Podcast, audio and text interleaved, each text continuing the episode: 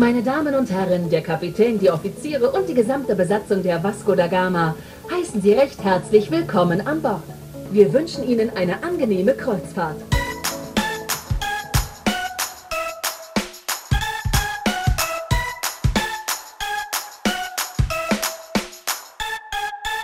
Einmal ist immer das erste Mal. Ich gebe zu, es hat lange gedauert, bis ich tatsächlich zu einer Kreuzfahrt gestartet bin. Okay, vielleicht bin ich gerade jetzt im richtigen Alter, denn angeblich machen ja Senioren den Löwenanteil der Kreuzfahrtgäste aus.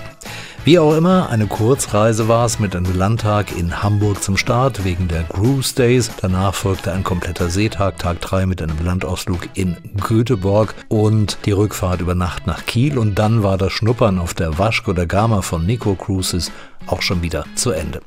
Deutsches Reiseradio und Podcast 227 mit Rüdiger Edelmann und der Begegnung mit der Reiseform, die ich bisher noch nie in Betracht gezogen habe. Kreuzfahrten. Wer das Reiseradio kennt, weiß, dass ich mich stark für umweltgerechtes Reisen einsetze und wie manche Kolleginnen und Kollegen auch Kritik übe am ignoranten einfach mal drauf losreisen. Die Kreuzfahrt gehörte da immer auch dazu, von wegen Schadstoffausstoß. Im Vorfeld hatte ich mich schlau gemacht. Bei dreieinhalb Tagen an Bord nennt mir die Berechnungstabelle von MyClimate einen zusätzlichen CO2-Ausstoß von 2,4 Tonnen. Der finanzielle Klimaausgleich beträgt 50 Euro. Den sollte ich jetzt noch bezahlen. Eigentlich wollte ich aber über das Schnuppern an Bord und auf See berichten und vorweg, ich war beeindruckt. Hier jetzt aber die ganze Geschichte.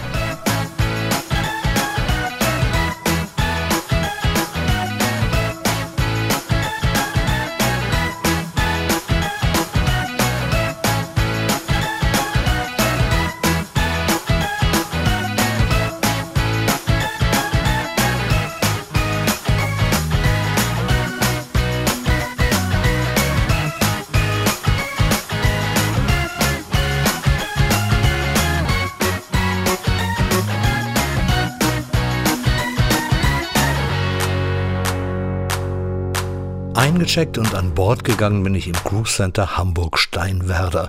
So ein Cruise Center erinnert mich schon ein wenig an einen Flughafen. Große Check-in-Halle, Gepäck abgeben, einchecken, Aushändigung der Bordkarte, Sicherheitskontrolle für Handgepäck und den eigenen Körper und danach der Gang über eine gläserne Brücke bis zum Schiffseingang. Nochmaliger Check und dann betrete ich den heiligen Boden meines Kreuzfahrtschiffs. Ein Deck nach unten und Kabine suchen und finden, angekommen. Gemütlich. Kein Hyperluxus, genügend Platz. Okay, ich hatte die Doppelkabine für mich allein. Alles da, Fenster gibt's auch, kann man nicht aufmachen. Dafür liegt man mit Deck 5 vermutlich auch etwas zu tief.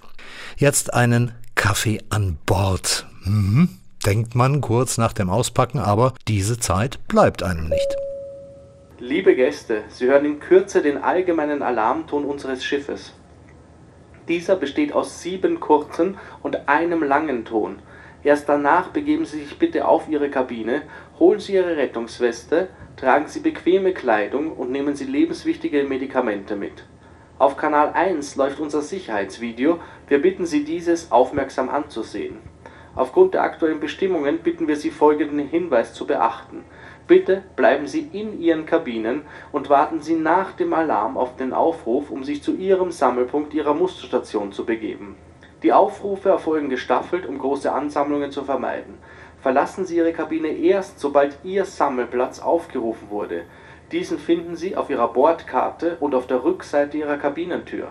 Bitte folgen Sie aufmerksam den Durchsagen. Während dieser Übung werden alle Dienste an Bord eingestellt. Wir danken für Ihr Verständnis und Ihre Mitarbeit. Okay, kennt man selbst als Kreuzfahrt Greenhorn. Vor dem Start gibt es die berühmt-berüchtigte Seenotrettungsübung. Wie war das? Video anschauen. Kanal 1. Okay. Dieses Signal besteht aus sieben kurzen Tutgeräuschen, gefolgt von einem langen Tuten.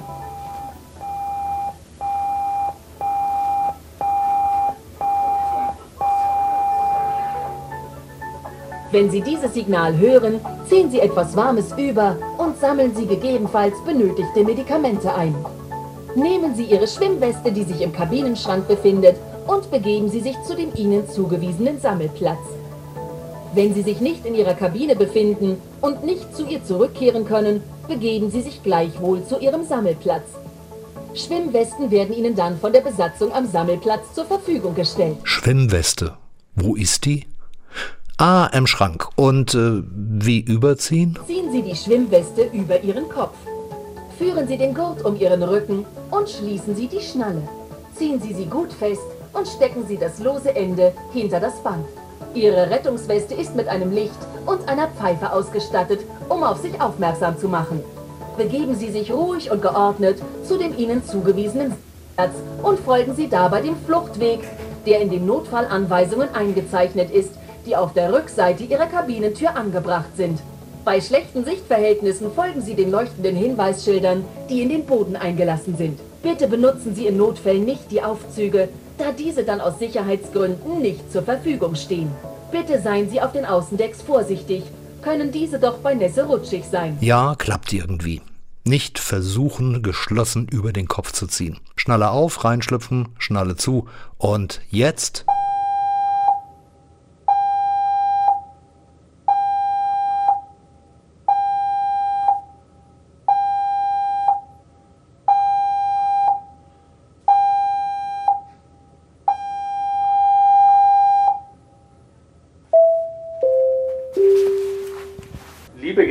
haben gerade den allgemeinen Alarmton unseres Schiffes gehört. Bitte begeben Sie sich jetzt auf Ihre Kabine. Holen Sie Ihre Rettungsweste und bequeme Kleidung sowie lebenswichtige Medikamente. Auf Kanal 1 läuft unser Sicherheitsvideo. Verlassen Sie Ihre Kabine bitte erst, wenn Ihre Sammelstation aufgerufen wird. auf der Kabine bin ich. Schwimmweste ist angezogen. Okay, jetzt halt wieder warten. Liebe Gäste, herzlichen Dank für Ihre Kooperation. Alle Gäste sollten sich jetzt in ihren Kabinen befinden. Die Nummer Ihres Musterstation finden Sie auf der Rückseite Ihrer Boardingkarte und der Rückseite Ihrer Kabinentür.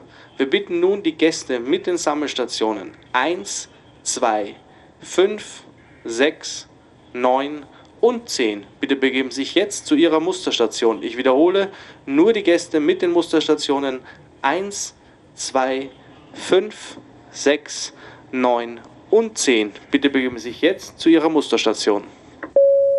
Nochmal schauen. Raus aus der Kabine, eine Treppe hoch auf Deck 6 und dann zur Musterstation, die wo ist? Vermutlich außen. Ist ja das Promenadendeck. Na dann los. Der Weg einfach den Menschenmassen folgen. Treppe hoch, richtig nach draußen und dann wird die Bordkarte gescannt. Beleg, ich war dabei. Hallo, Sie sind Nummer 12. Super. Das war jetzt eine aufregende Übung. Werden wir hier an Land liegen, einmal einfinden und dann anschließend zum Kontrollpunkt scannen lassen. Das war's. Geschafft.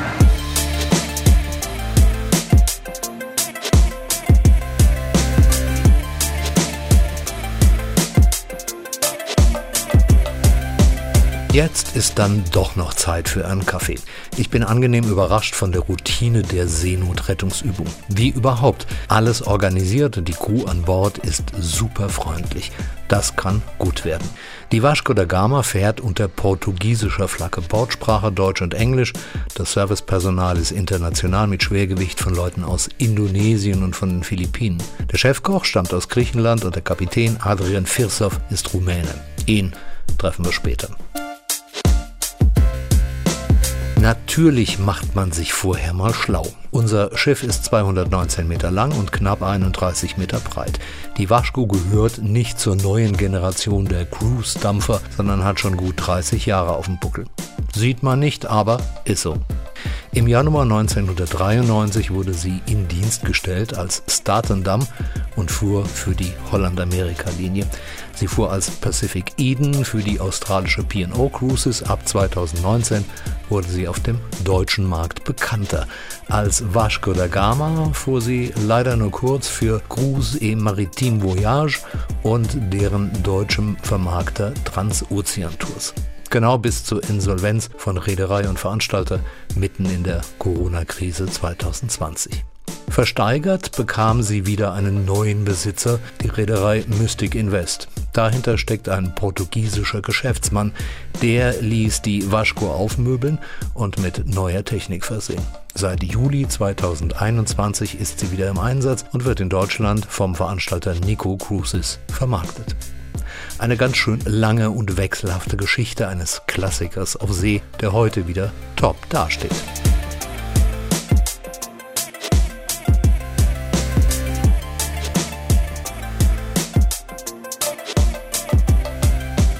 Café leer, ein Rundgang über Deck 11 und 12. Blick auf die beiden Pools an Bord. Der Abend kann kommen.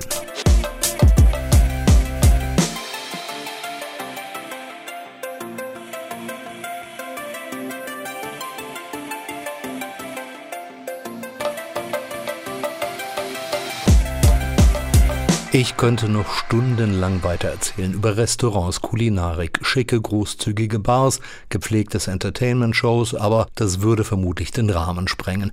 Als Greenhorn auf See habe ich mich stattdessen gefragt, wie das eigentlich mit den Hierarchien so ist an Bord. Klar, der Kapitän ist die Nummer eins als dann auf die Brücke. Auch um festzustellen, dass Adrian Firsow nicht nur erfahrener Nautiker ist, sondern auch ein Unterhaltungstalent.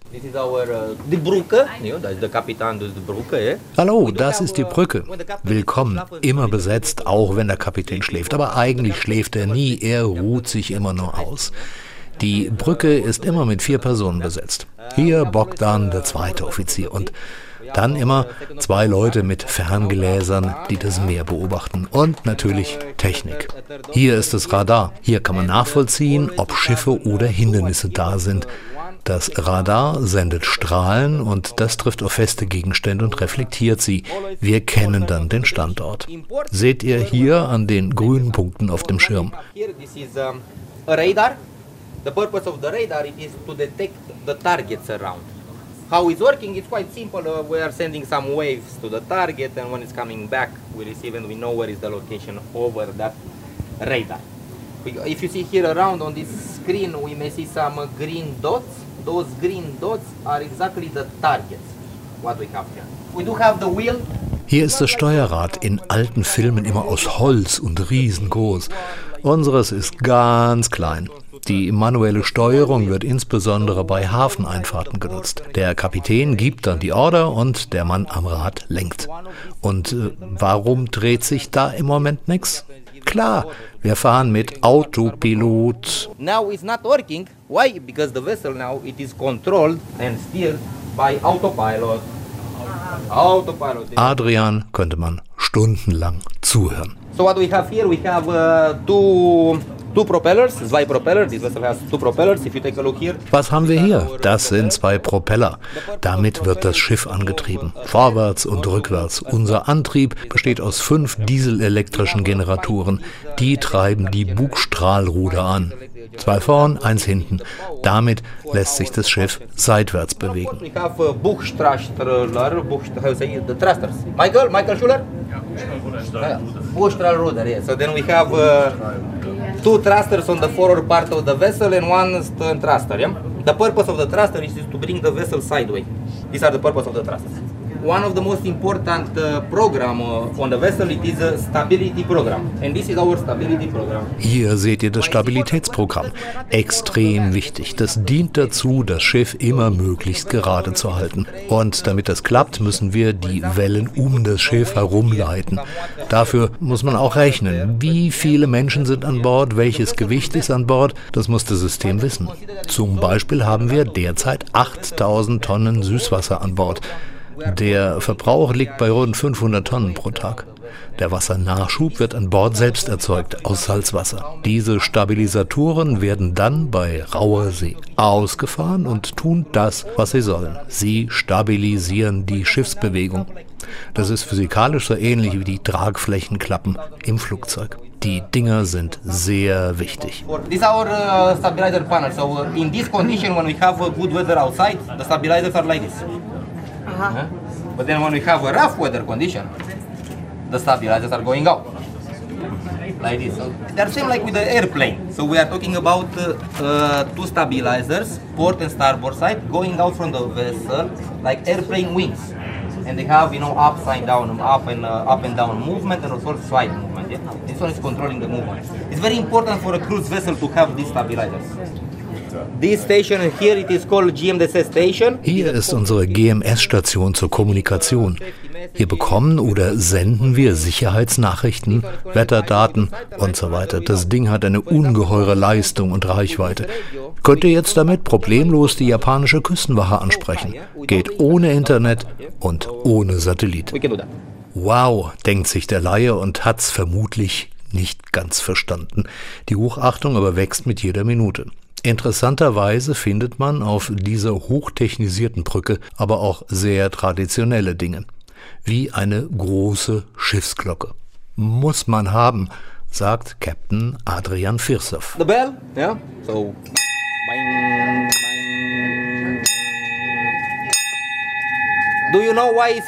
Die Glocke, die läutet den Wachwechsel ein. Alle vier Stunden wechselt die Wache hier auf der Brücke und traditionell wird die Glocke zum Wachwechsel viermal geschlagen. Das zeigt an, dass die Verantwortung auf das neue Team übertragen wurde. Das ist nicht wie in der Kneipe. Has been changed, and it is another officer responsible for this. It's not like in a pub, you know, when you ring and somebody put the the coins. Und zum Schluss sagt der erste Mann auf der Vasco da Gama, zeige ich euch das wichtigste Gerät auf der Brücke. the most important bridge equipment it is uh, coffee machine. Ah, zwei coffee machine. Yeah? So if no coffee machine, brum brum brum brum brum, Vasquinho, Vasquinho is not going. Yeah? So first coffee and then we do the Darauf einen Kaffee.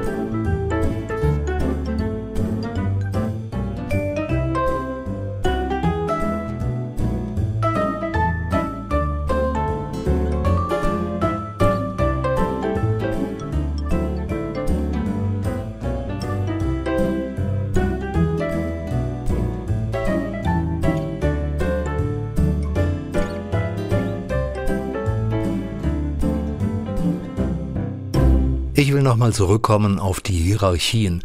Nummer eins wissen wir jetzt schon, der Captain, klar.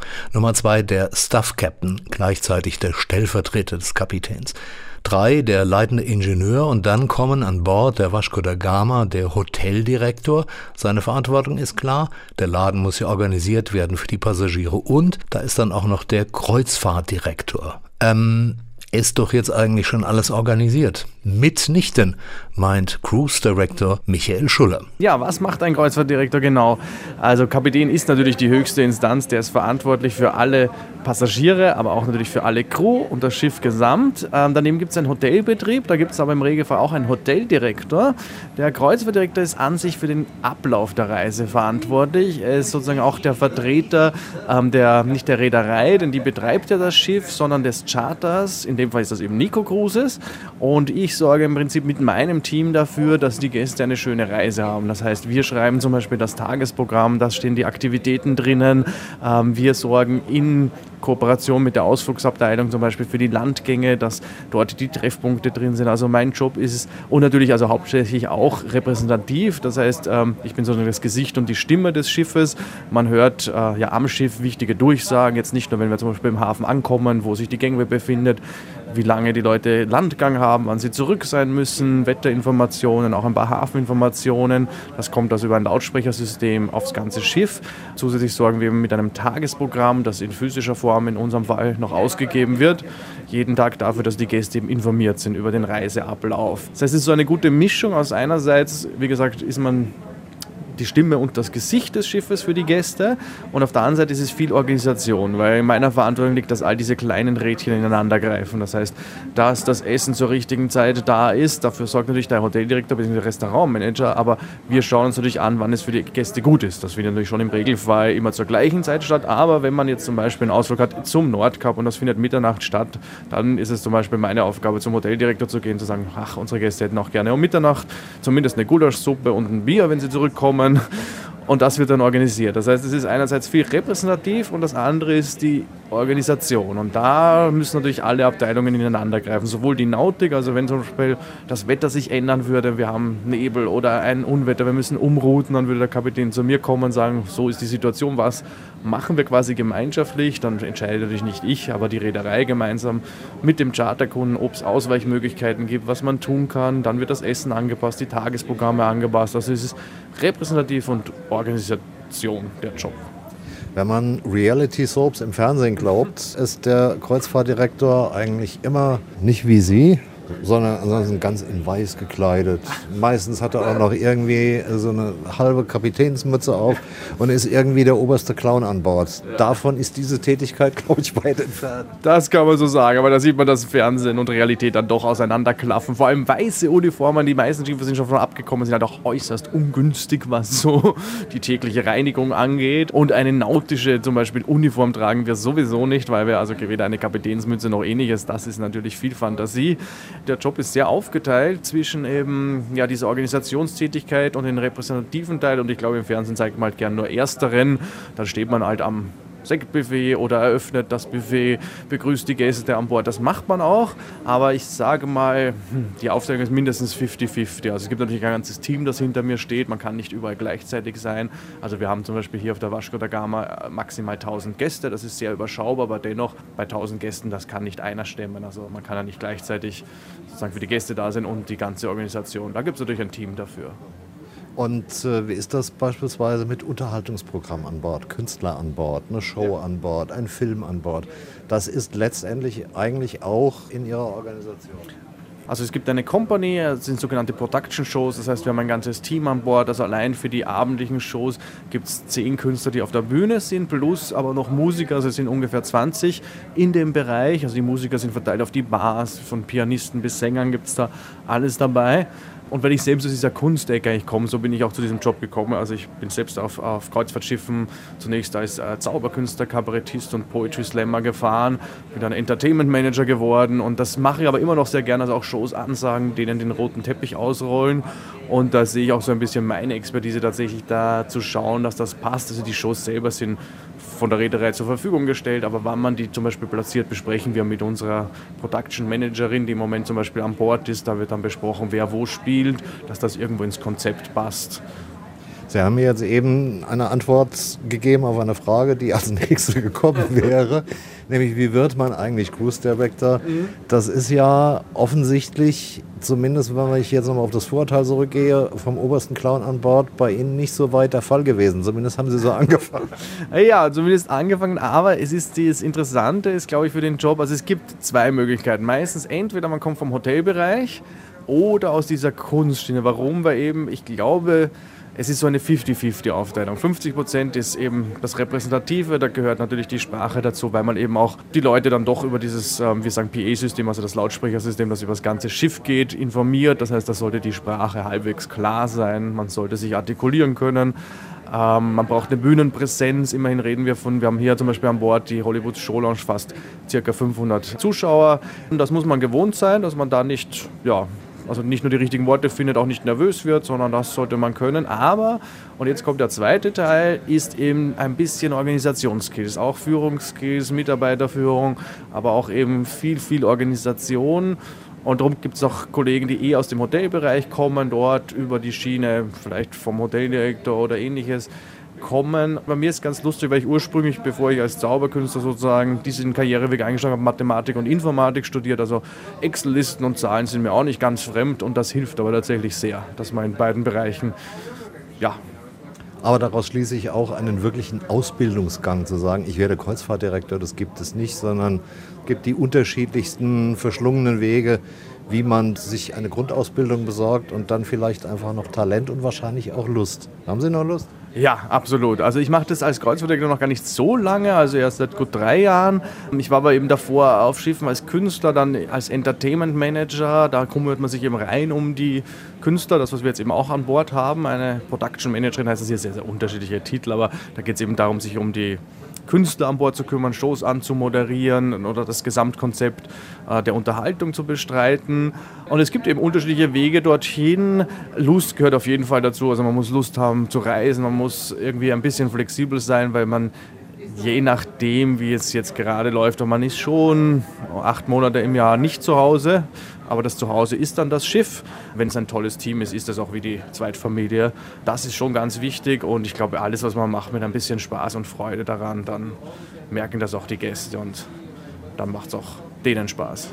Aber ist natürlich für ein Privatleben, wie sich das so der Mensch an Land vorstellt, wahrscheinlich äußerst schwierig zu sagen, ich bin acht Monate unterwegs. Sogar der Captain darf alle drei Monate mal von Bord. Nein, ich bin auch nicht acht Monate durchgehend. Äh, nicht weil, also es sind acht im Jahr, aber das heißt je nach Einteilung so zwei Monate an Bord, eins zu Hause.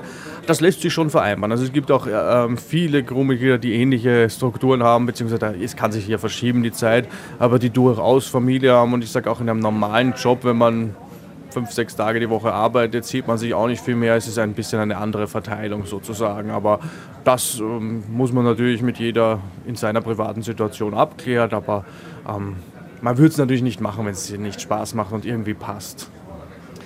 Unterscheiden sich Kreuzfahrten, also ob man jetzt, wie wir hier im Moment in der Nordsee sind, oder ob man nach Norwegen fährt, eine Ostseekreuzfahrt fährt oder beispielsweise in der Südsee oder in Fernost rund um Richtung Singapur, wo es demnächst mhm. mit der Vasco da Gama ja auch auf einer Weltreise hingeht.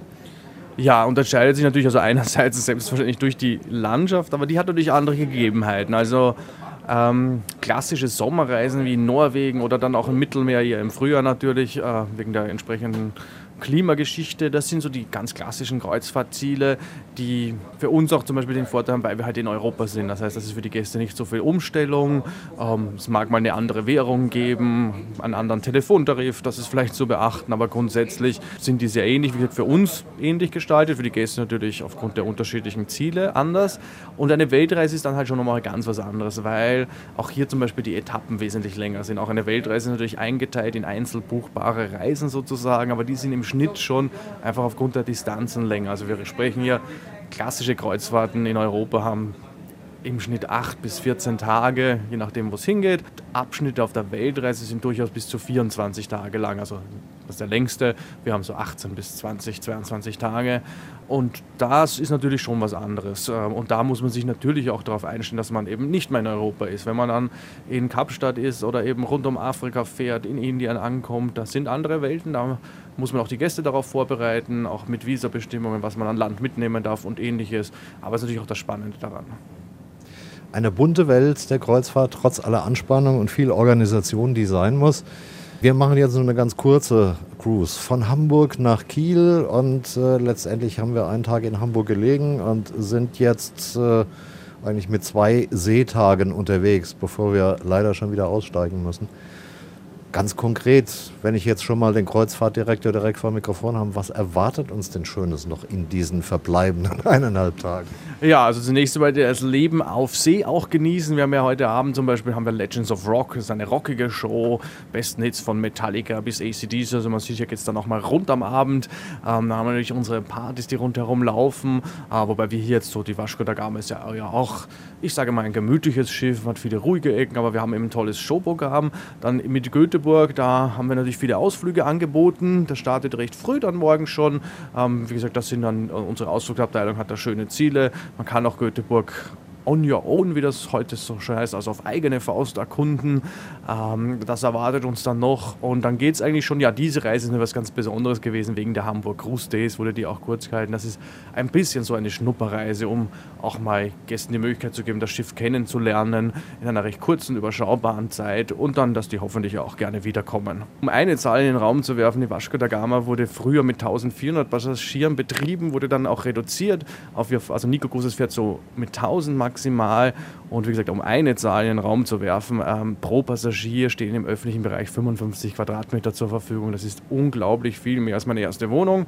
Und ähm, auch im Vergleich zu anderen Reedereien ist es fast das Doppelte und das spürt man einfach auf diesem Schiff, dass es selbst bei voller Auslastung ganz viele ruhige, schöne Ecken gibt, weil das ist der Vorteil daran, ähm, dass es eine ältere Lady ist. Man hat früher einfach anders gebaut. Heute ist jeder Quadratmeter muss Umsatz bringen. Das wurde früher ganz anders kalkuliert. Wie viele Passagiere haben wir jetzt bei dieser Fahrt wirklich an Bord? 842. Genaue Zahl. Sie kennen sich aus. Ich danke für das Gespräch. Danke Ihnen auf jeden Fall. Gute Reise. Und es war eine gute Reise. Eine schöne Reise und um den Klimakreis zum Einstieg wiederherzustellen, die Diskussion lässt sich bei Kreuzfahrten nicht wegdiskutieren. Aber da bin ich ehrlich, ich war von den vier Tagen auf der Vasco da Gama auch ziemlich eindrücklich begeistert. Das ist dann die Herausforderung, der wir alle nachkommen müssen. Reisen nachhaltiger zu machen, um unseren ökologischen Fußabdruck zu reduzieren.